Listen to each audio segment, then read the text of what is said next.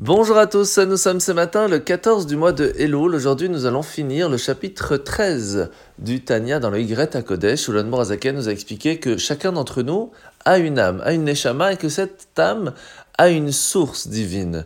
Elle vient d'un certain endroit dans les mondes spirituels qui pourrait venir ou de la bonté, ou de la sévérité, ou bien d'autres encore. Et c'est pour cela qu'il y a des personnes qui ont plus de facilité à donner, plus de bonté dévoilée, d'autres qui sont plus strictes, qui, sont, qui ont plus de rigueur, qui vont donner, mais d'une façon bien plus carrée. Est-ce que cela veut dire que chacun ne peut pas faire inversement? Pas du tout, comme on l'a expliqué hier. Toute personne a toutes les possibilités. Certaines qui sont plus faciles, d'autres qui le seront moins. Ce qui est important de se rappeler, c'est que Akadosh Baruch Dieu va agir mida keneged mida. Comme nous allons agir, de la même façon il va faire. Si nous sommes trop carrés pour aider et que nous n'allons pas aider avec un cœur ouvert, cela va se faire de la même façon du côté de Dieu. Et c'est pour cela qu'il est important de travailler sur soi-même pour, ne serait-ce que de temps en temps, encore plus maintenant que nous sommes dans le mois de Elul, d'ouvrir son cœur pour aider nos frères, quelle que soit la façon. La mitzvah de ce matin, c'est la mitzvah positive numéro 157. C'est la mitzvah de raconter la sortie d'Égypte le jour de Pessah, et c'est pour cela qu'il y a la Haggadah que nous allons lire, le premier Seder et le deuxième Seder de Pessah.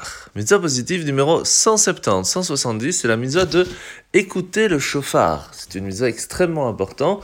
C'est pour cela que nous nous préparons déjà maintenant pendant le mois de Elul, mais la grande mitzvah, c'est le jour de Rosh Hashanah. Alors étant donné que cette année ça tombera Shabbat et dimanche, c'est seulement dimanche que nous sonnerons du chauffard.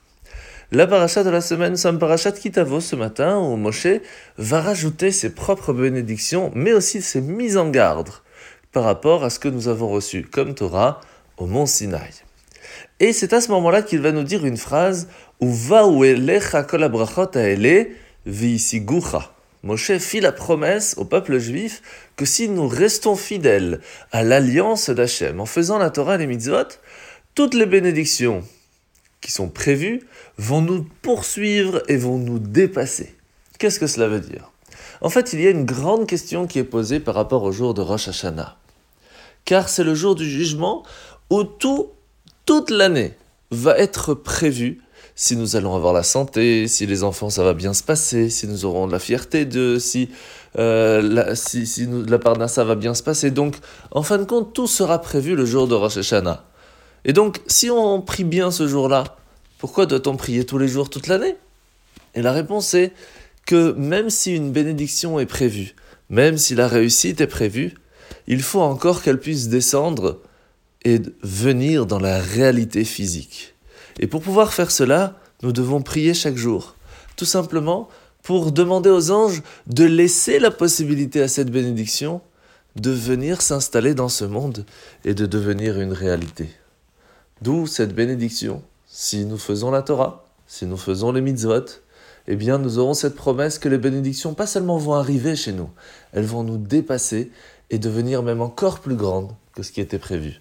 Et c'est ce qu'on se souhaite que nous, ayons, tous et toutes une bonne et douce année, une Shana Tova ou en bonne santé, et que ce soit déjà cette année l'année de Mashiach. On vous souhaite de passer une bonne journée, et à demain